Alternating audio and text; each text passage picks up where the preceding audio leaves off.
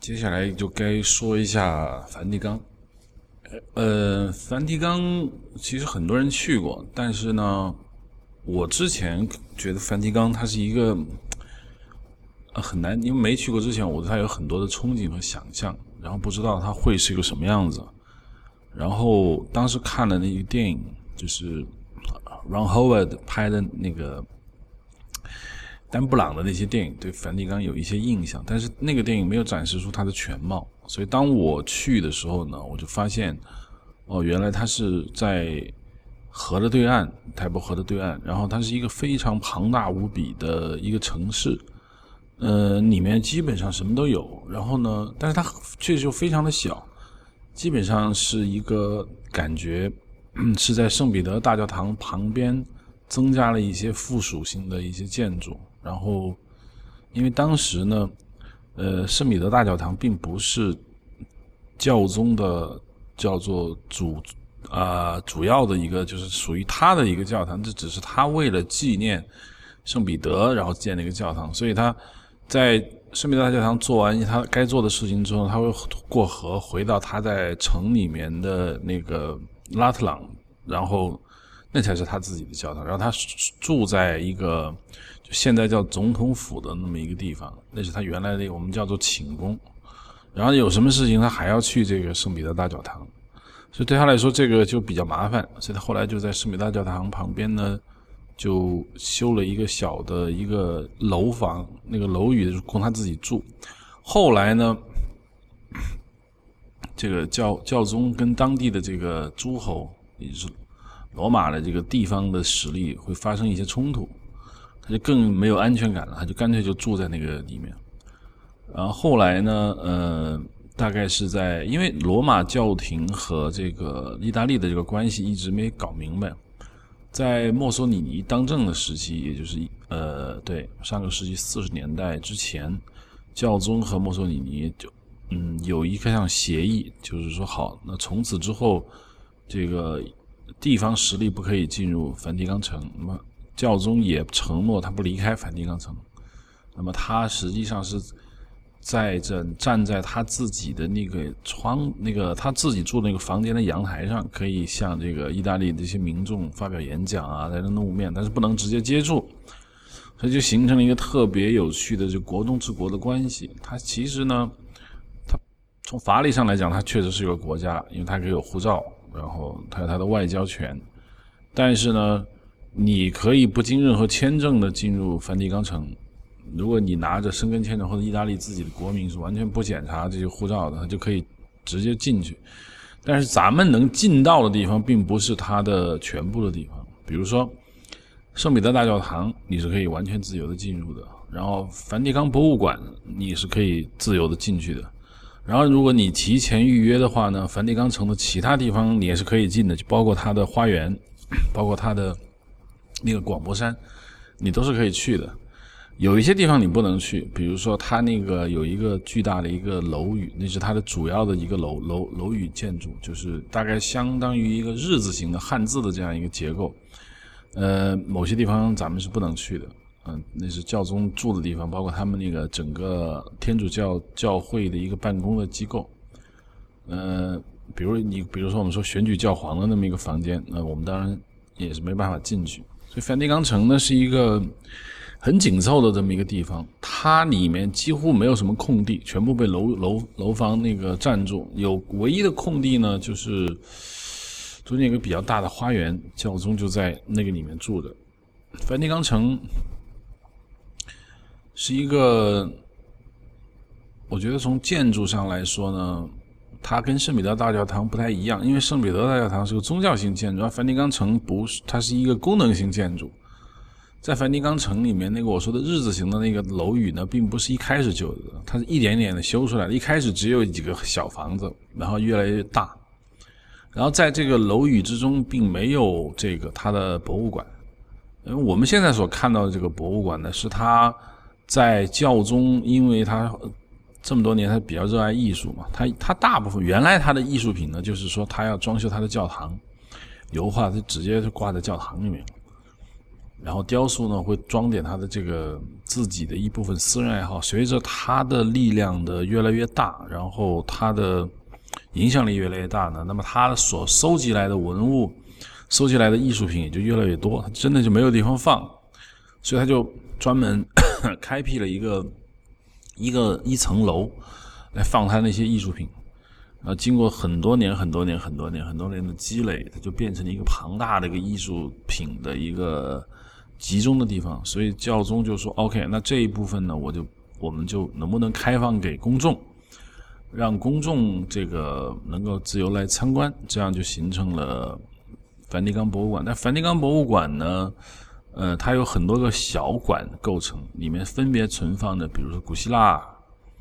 呃，古罗马的那些雕塑。”呃，油画还有这个，包括它包括一些很现代的那些东西，比如它也里面不是全纯粹都是古代，比如文艺复兴时期的或之前的那些画，它里面还是有大量的那个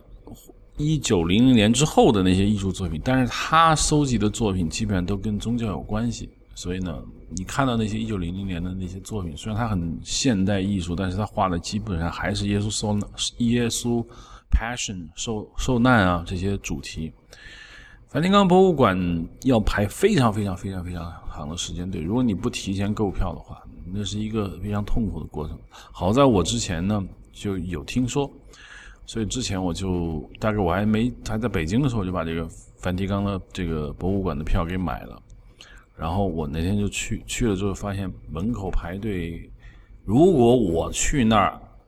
开始排的话，等我排到队买着票，大概需要三到四个小时，那是很痛苦的。但是我不明白的就是说，为什么有那么多人就还在外面排着？呃呃，倒是并不冷也不热，但是外面在下雨。但是真的有很多很多人排队，他们就是很想进去。所以我一开始以为梵蒂冈博物馆是一个。啊，没去之前我比较孤陋寡闻，我以为是个很私人的、很小的，然后不为大家所知道的一个教宗个人的一个博物馆。现在我就发现它不是的，因为就是由于人太多，原来它是一个很简陋的一个入口，就是一个宫廷，就是它这个楼宇的本身的一个很简易的入口。现在为了迎接这么大的这个游客量，专门做了一个改造，做了一个非常现代化的一个入口。呃，就就你看不出那是一个充满着天主教，呃，中世纪时期的这么一个博物馆的一个门，你不觉得像古根海姆或者是像这些比较现代的艺术馆这种感觉？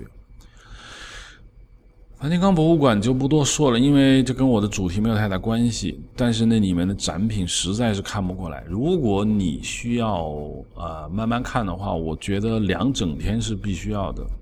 走马观花的看也需要个大半天，一天左右，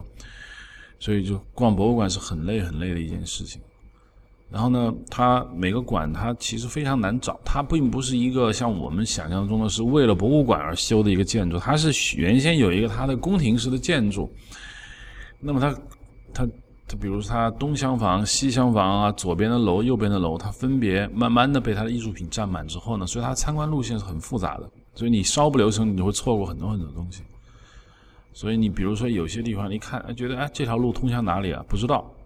它的标识告诉你啊，那边是一个博物馆，你某一个展厅，但是它并不会很明确的给你讲，大概有多少米，多少米转弯，不知道，你就你就得冲顺从自己的直觉就往前走。然后从那个博物馆进去之后呢，你会看到拉奥孔。这个，我我我之前我不知道那有拉奥孔，因为我一直觉得拉奥孔是我见不着的，就世界上最最最最有名的这样一个雕塑作品。但是我在闲逛的时候突然发现拉奥孔，我以为是个复制品啊。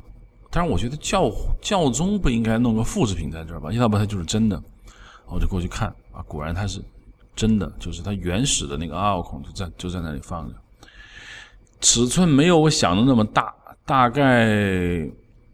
比我略高一点，然后就是对，总总总是感觉比它比我想象的要小，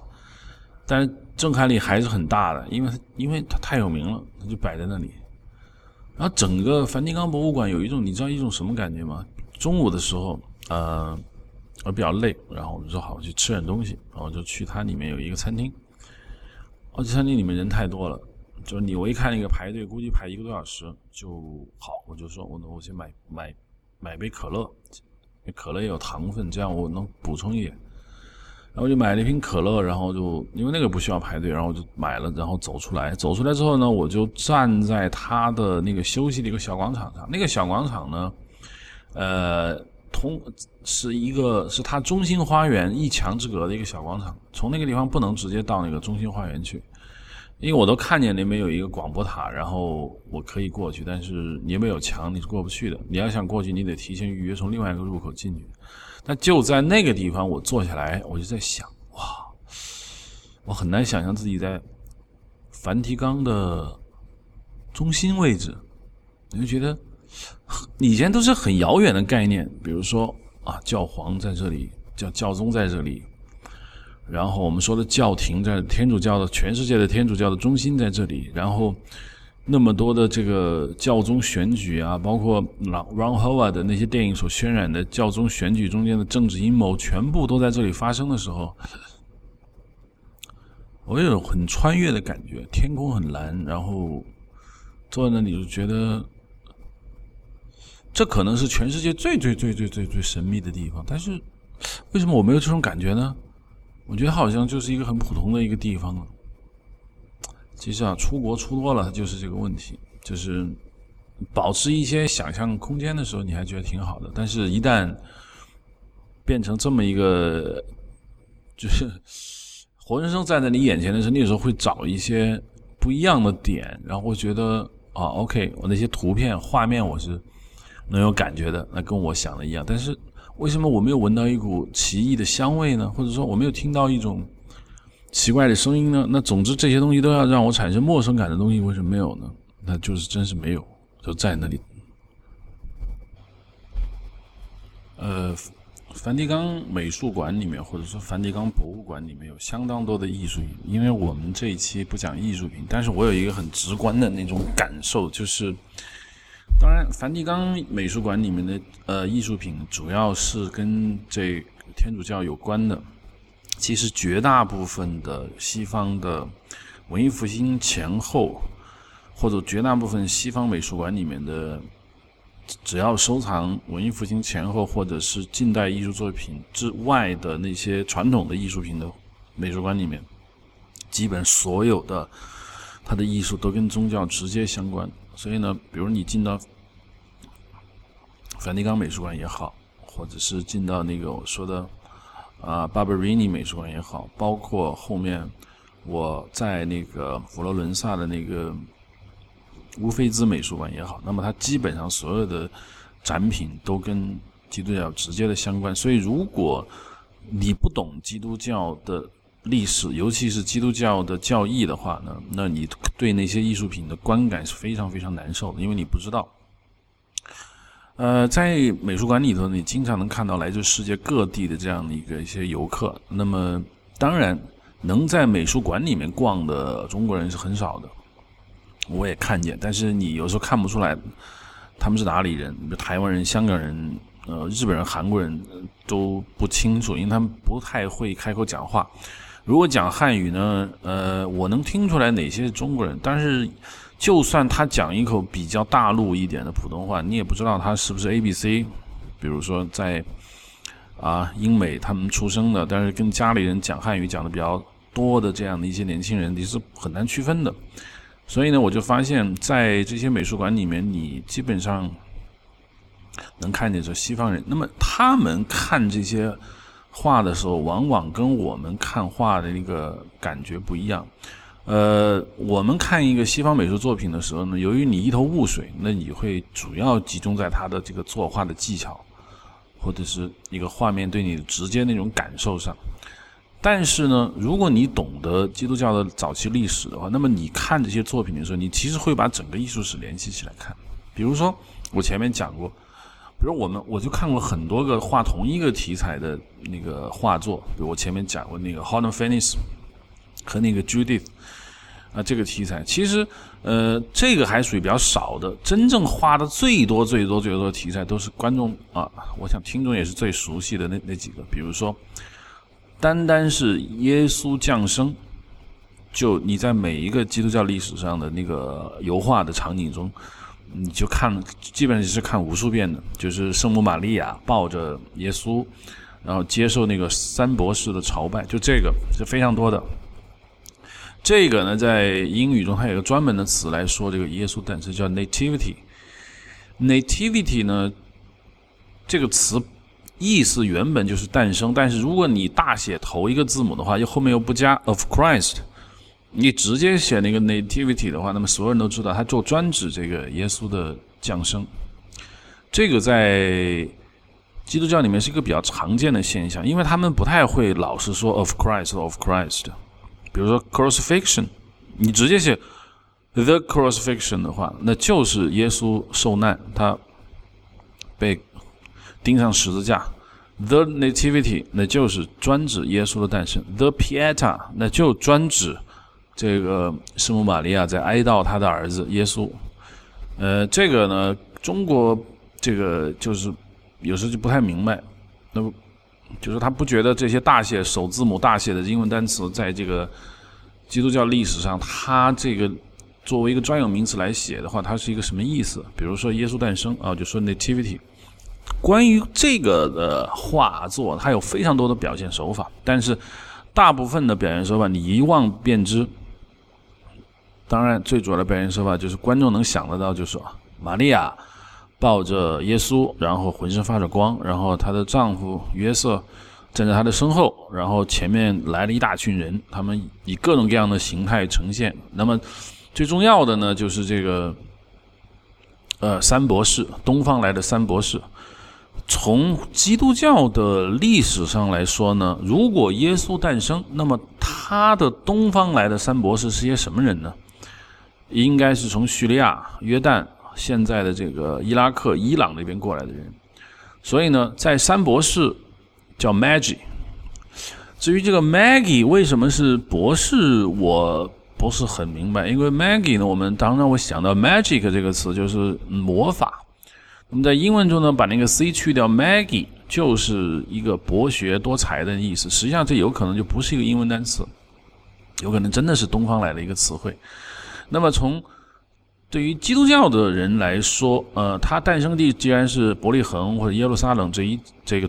这个地中海沿岸的这一小块区域，那么它的东边呢就应该是具有比较大差异的这个文明，就是波斯。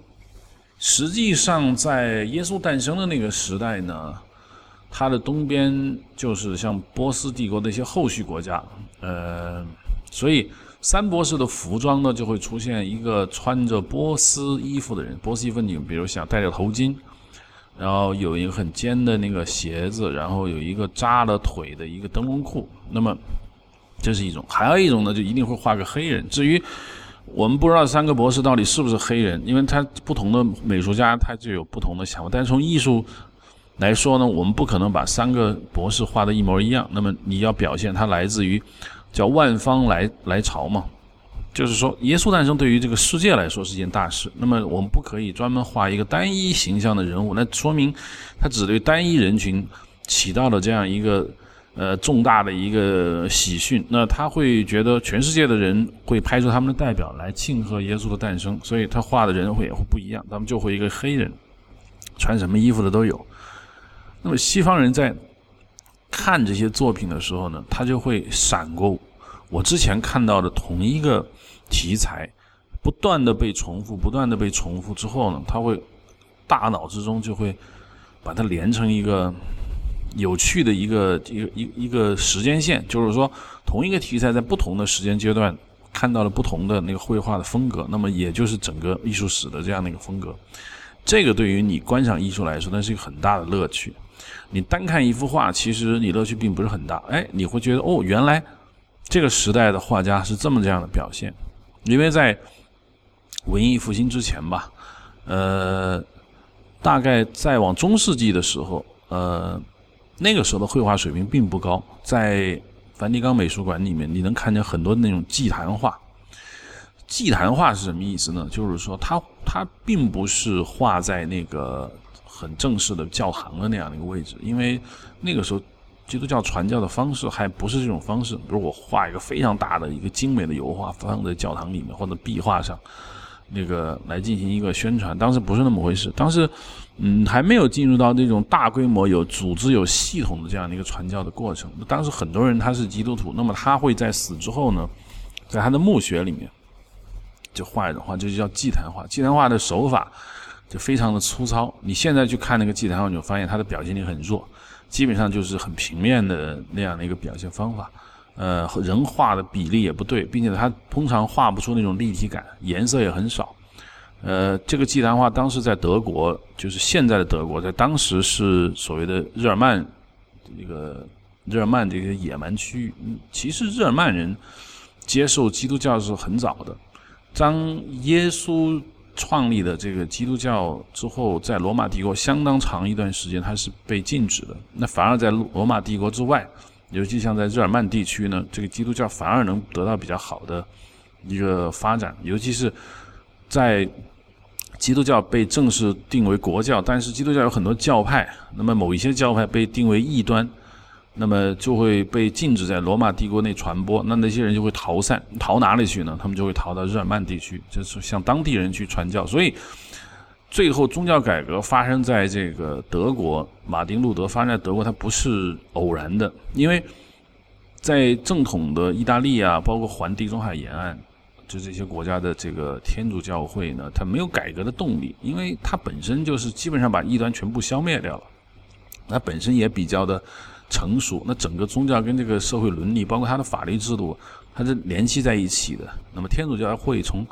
这些事情中，它获得非常大的一个好处。那么他不会觉得我宗教需要改革，我的人类灵魂在信仰上帝方面，我需要有多大的革新？因为本身就变成了一个体制化的运行，你只要听我的话，那我就啊收税也好，怎么样也好，他就不会有那种改革的这样一个冲动。但是在北方，也就是在日耳曼地区。那个时候的人接受的基督教呢，显然它是由早期传教士传过去的。那么在那个地方的人信仰基督教，相对来说都不太一样，它比较拙，比较质朴，比较轴。那他们那些人就会觉得，哎，不对啊，为什么教会要这样子呢？我们觉得这个，我们我们认为和上帝的交流是应该跟个人有关的。因为苦寒之地，他会对这个宗教的感受是不一样的。就好像，呃，举个简单例子吧。张承志写了一本书叫《心灵史》，他就讲这个马明星从这个也门那边拿到了一个教义，啊，传到了这个现在甘肃啊宁夏那一带，创立了一个叫哲和忍耶派。哲和忍耶在甘肃中国宁夏那个地方，之所以能爆发出那么强的生命力，是和啊那个边有一个地方叫西海固，就是非常的穷，没有水。他说了：“他说，只有在这么生活非常非常极端困难的这种情况下，人们对于这个宗教的这个寄托和对宗教的这种这种信仰力，它才会那么强大。一旦你生活在一个比较富裕的区域，那宗教基本上就是个调剂；但如果在一个苦寒之地，宗教有可能成为你生活的全部。所以哲和忍耶就最后被起义了，然后就是心灵史当然写的波澜壮阔啊，把这个哲和忍耶。”嗯，写成了一部史诗。真实情况是否如此呢？其实不要完全相信《心灵史》里面所描述的那些历史，因为这个是很难讲的。说回到基督教，那么日耳曼人他们信仰的基督教，由于是由早期传教士传过去，他们自成一套体系，所以我就说它跟环地中海的这边就不一样。所以在德国爆发这个宗教改革运动，创立了新教，它没有在法国在。这个西班牙在意大利这些传统天主教主流国家中诞生，它当然是有意义的。嗯，所以我们就说回来，我们回到这个艺术式的话题。那么，我们看这些艺术作品的时候，我们当我们特别熟悉这个基督教历史的时候，你会把它串起来，你会看到一些对同一个历史事件的前后不停的照应。早期的祭坛画，因为画的非常的粗糙，你就觉得那个时代的那个信仰啊。他还是基于信仰，因为他并不关心说我画的有多像或者画的多好，他对这个宗教本身的理解大于了对这个绘画技巧的理解和关注度，所以那个时候呢，你会觉得啊，那个基督教是一个是一个对人的这个影响力很大的一个一个一个宗教。那么它会画在你的这个祭坛里面，或者画在你的死后的生活中。越来经过了这个文艺复兴之前的整个社会财富的积累时期，那么宗教本身在艺术上的表现力就开始后撤，它逐渐的不再统治你的整个心灵，它变成了一种生活上的一种调剂。所以到文艺复兴之前的一两百年呢，整个绘画技巧突飞猛进，就变成了文艺复兴那种，就是你看见非常立体，色彩非常艳丽，然后水水平非常非常之高的这样一个一个状态。我在这个呃梵蒂冈美术馆里面呢，看到了很多这样的画，就是同一个历史事件的，从早期基督教的最早最早做的最粗糙，往往就画这个木板上，那么一直过渡到它最辉煌的时代，这样的一个作品，你能明显的感觉到它的这个艺术上的变化。但是我再次强调，就是说，如果你必你要想彻彻底底的对这些事情的了解，或者说你。能增加你对这些艺术作品的那种感受力。换句话说，你就如果你想自己很爽吧，你最好对基督教有一个相对比较深入的了解。我刚才说啊，the nativity，那就是耶稣的诞生。比如如果说写了一个 the 呃 flagellation，那你说这个什么意思？the flagellation 就是鞭子打、抽啊，包括这个词还有那 scourge 啊、note 都是这个意思。但是你写 Flagellation 的时候，那这个就是专指耶稣基督在钉上十字架之前被罗马士兵狠狠的这个鞭打的那样一个过程，所以这也是一个很重要的题材。包括到现在啊，据说 The flag nation 也是很重要的一个仪式。包括在南美那些南美洲的天主教非常厉非常的盛行，南美好像基本上没有新教国家，那都是天主教非常厉害的。那么很多人就会用鞭子打自己。包括我记得看那个，呃，丹布朗的那个最早的《达芬奇密码》吧，里面那个保罗贝塔尼演的那个角色吧，不就是一天到晚拿鞭子抽自己嘛？啊，这就苦修。之前我们讲过，就苦修为什么要苦修？就是他们觉得，你只有在非常痛苦的那种环境下，你才能理解那个宗教的真正含义。所以他就会拿鞭子抽自己，在那个痛苦中，你能获得一种领悟。换句话说，在痛苦中你会产生一丝快感。这个我我已经讲过很多次了，就是就是讲，如果一个宗教未经痛苦，那它的传播的这个力度就是不强的。要不教主训教，要不就是教教徒训教，除非有大规模的这种殉难，没有这种大规模的这个 martyr 殉难的这个过程，这个宗教的建立它就是不稳固的，因为。只有你用鲜血付出的这个代价，你才会用去鲜血去维护。所以这个整个信仰它是建立在一个殉难的这个基础上。前面讲过这个，我不是看过几个那个贝尼尼的那几个雕塑吗？比如说四海啊四河雕塑在那个沃纳沃广场，呃，他。这个罗马的里面有很多很多雕塑，其实我基本上已经看全了。除了那个四合雕塑呢，有一天我走在路上，我比较就是奇怪，就看见一个很大的一个雕塑，就是当然不是那个四合雕塑，因为我已经离开了那个沃纳沃广场。那么走进去看呢，摩西，呃，因为其实你辨识那个雕塑是谁的话，也很明显，摩西一般手里会拿了一个大石板，那上面就写的十诫。嗯，那就是摩西很强壮，卷发，然后要不手里拿个拐杖，然后他要辨识他，基本上你要看他手里拿着什么。如果手手里拿着一个呃羊毛，然后拿根棍子，那就是圣约翰；如果他手里拿一个十字架，有可能或者拿把钥匙呢，那就圣彼得。嗯，呃，这个，但是他手里拿个石板呢，那基本上就是。呃，摩西，那摩西有一个著名的，就是摩西喷泉，那个雕塑没什么可说的，很伟大，但是应该不是贝尼尼的作品。但它旁边有一个教堂，呃，就叫做玛利亚呃胜利教堂，呃，Santa Maria de la Vittoria，就维托里奥，在意大利语中就是 Victorian，就是英语中的。呃，胜利，维克托·维托里奥，在这在欧洲都经常用。说一下意大利语，意大利很多人很多人叫维托里奥，比如我们最我最喜欢那个摄影师维托里奥斯托拉罗，他叫维托里奥，基本上就是胜利的这个词的一个意大利转写。这个教堂里面很漂亮，很漂亮，漂亮到什么程度呢？就是我到这个教堂里面去了之后呢，忘记了看这个里面一个很重要的一个雕塑，就是。贝尼尼的那个圣特雷莎的狂喜，这个，因为我我一开始我并不知道那个圣特雷莎的狂喜就在这个教堂里面，所以一开始我是看别的，呃，然后才看见那个圣特雷莎的这个狂喜。这个教堂是谁？是是那个博格塞，那这个教堂就是那个博格塞家族修的。博格塞家族实际上是教皇的亲戚，当时是 Cardinal，就是红衣主教，反正很很有。钱很有名望，所以他们这些人赞助艺术的话是不遗余力的。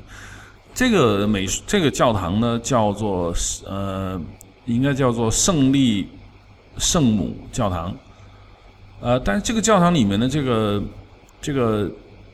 贝尼尼的这个圣特雷莎的狂喜，我之前有讲过，在我记得在阴影像之前的那些啊，很早有一个。有一期节目就讲过狂喜，其实就说的就这个，说的是这个圣特雷莎修女，在她修行的过程中，有一天就不能自拔，就觉得好奇怪的一种感觉，她就梦见了，她不是梦见，她应该是感觉到有一个天使拿一个金色的长矛直接刺中他的胸膛，然后。他他肯定很疼，但是那那种疼痛又又会让觉得非常的狂喜，它体现一种宗教式的那种快感之中。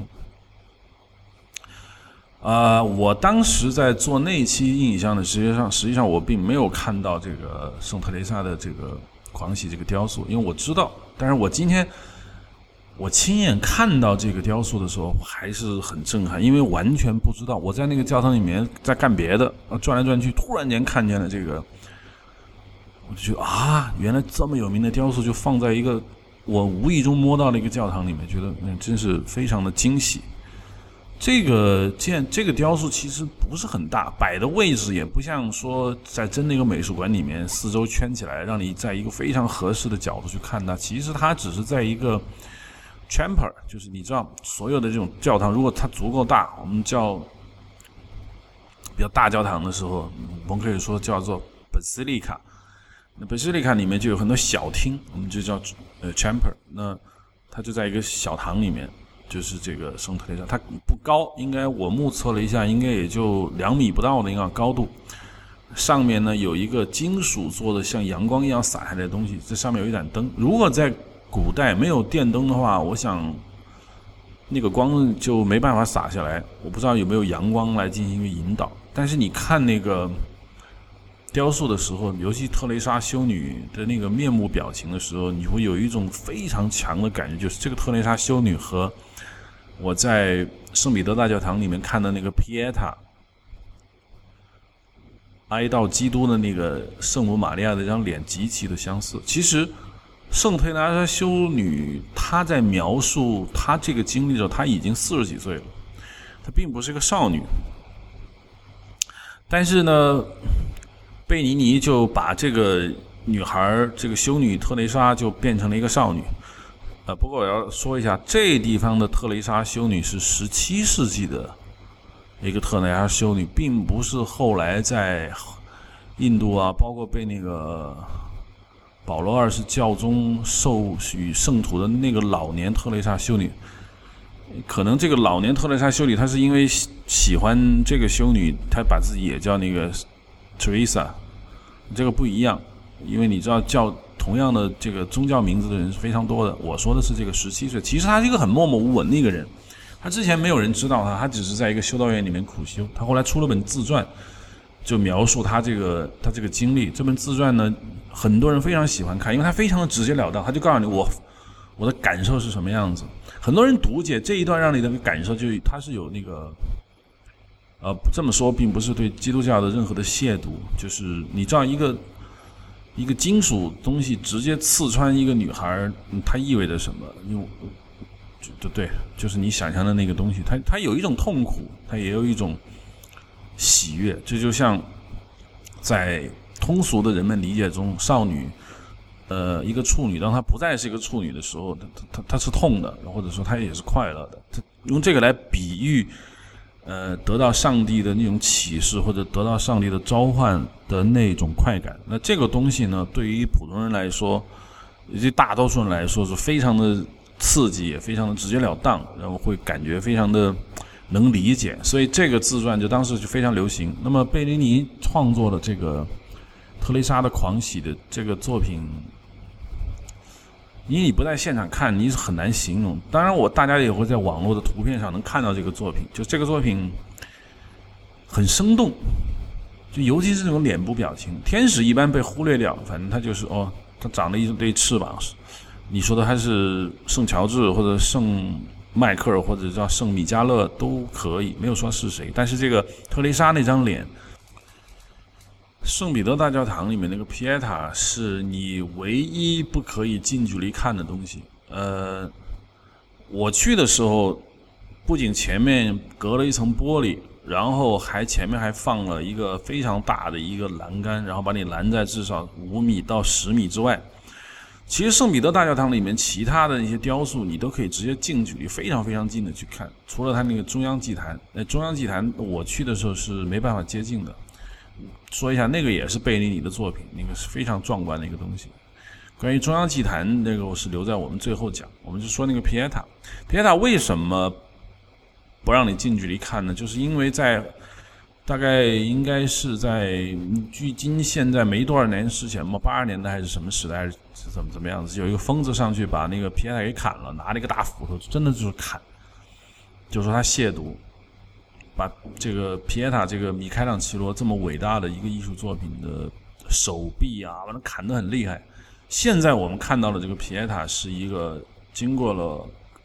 艺术专家们精心修复的，你已经完全看不出来了，但是。我我之前我不知道这个事情，我我后来我去那地方看那个皮埃塔的时候，你会有觉觉得就是，哎呀，这个怎么会有这样的疯子去砍这个东西呢？但是我觉得这个正好能说明一个事实，就是皮埃塔真的是太好了。皮埃塔那个里面的圣母玛利亚，在耶稣他把耶稣从那个十字架上抱下来，那并不是他抱，应该是别人抱。抱下来以后呢，嗯，给他裹上了这个白布，然后抹上油。那这个时候呢，他的母亲非常的悲痛，就抱着自己的孩子就在那儿痛哭。这个就叫皮埃塔。皮埃塔的原本的意思就是苦难啊、难受啊、哀哀悼那个意思。那我我我曾经讲过，我说。耶，圣母玛利亚在耶稣在传道传耶稣传教被钉上十字架，应该三十三十多岁，那他起码也有五十岁了。那你，但是我们现在看到的那个皮耶塔完全就是个少女，但没有人会觉得奇怪，就是觉得啊，那一刻你会觉得，如果真是个老年女人的话，你你不会有那种感觉。就好像梅尔吉布森拍那个《Passion》的时候，他用的是那个一个演员叫什么？就是我们平常特别喜欢的那个，就是美艳妇女嘛，贝鲁奇。那她她五十几岁了，那这这个年纪确实是合适的。可是皮埃塔是一个少女，少女你给给人一种什么感觉呢？就是你觉得她不一样。老年女人放在那，你觉得很正常。就她应该是如此，但是她是一个少女，她脸上甚至还有一种潮红。虽然她那个是大理石做的，你看不见这种颜色，但是你能感觉得到，她像一个哀悼自己的情人的那样的一个少女。但现在你说她是母亲，你就会一种有一种很微妙的感觉，就是哦，她这是母亲，她为那么年轻，那么她为什么要哀悼耶稣呢？她纯粹只是。母子之间的那种哀悼吗？可能你感受到的是不一样的。你会觉得它像一个爱情那个角度上的那种哀悼，而不是亲情。那么这种爱情的这种哀悼呢，可能在观众心中产生了更强的那种涟漪，就是你会有一种感觉，就是呃，圣母玛利亚对耶稣的那种爱超越了很多普通的母子的感情，她现在像有点像情人，而她又不是情人，所以这种感觉混合到一起呢，你会特别的觉得他这份感情如此之真实。我曾经写过一个知乎上写过一个回答，我说在这一刻，呃，圣母玛利亚觉得她可以老了，因为她之前。他因为耶稣活着，所以他的青春是永驻的。那么他这种哀悼，一方面哀悼了基督，也一方面哀悼了自己，因为在那一刻，他将迅速的老去，因为他后来的生未来的生活将变得不再有任何的不确定性，因为但是他耶稣后来升了天，最后圣母玛利亚也升了天，从此他将消失在人们的视野之中，他不再会有他的故事，也不会再有任何的不确定性。那么那一刻，那是她作为一个女人，作为一个呃有爱有情感的一个女人，在世界上的最后一天。那么之后他变成了神，所以那一刻你看见圣母玛利亚那份年轻的脸的时候，你就有一种，我觉得我们就会直截了当的去关注圣母玛利亚本人，而躺在她膝盖上面的那个耶稣，你会忽略而不见，你会觉得这么一个女人，她。在哀悼她自己，啊，这就是我的感觉。所以，当我看到圣特蕾莎修女的时候，你也是这种感觉，就是觉得，哎呀，这个特蕾莎修女那样的一个少女的那种感觉，在那一刻，她完成了一个少女的使命，她不再是一个少女。之前她在苦苦的探索，探索着她想追求的那个。那一刻，就是我们中国佛教讲那种顿悟的那一刻，她没有找到，所以他一直在找。在那一刻，他被击穿，他那一刻他就就完成了，就是就是 accomplished，就是得到了。那么从此之后，他不再是一个普通人，他就是一个圣徒。那这一刻，我们看到一个少女变成一个圣徒的时候，你会觉得青春还是很美好的。人类的这种情感还是很美好的，虽然很脆弱，也很易逝，就是很容易失去。那你依然觉得那么美好？一个一个东西如果永远不会改变的话，它永远不可能美好起来。比如我们永远不会死，那你觉得生命没有意义？一个东西永远不会坏，永远保鲜，那东西就变得没意思了。就是由于它的短暂性、它的不确定性、它的变化，你会有一种。美的那种感觉。好，今天的 Hard Image 就到这里。呃，下一期依然是这个内容。Hard Image 可以在 IPN.L 上收听，大家在微博或者 Twitter 上关注音影像即可。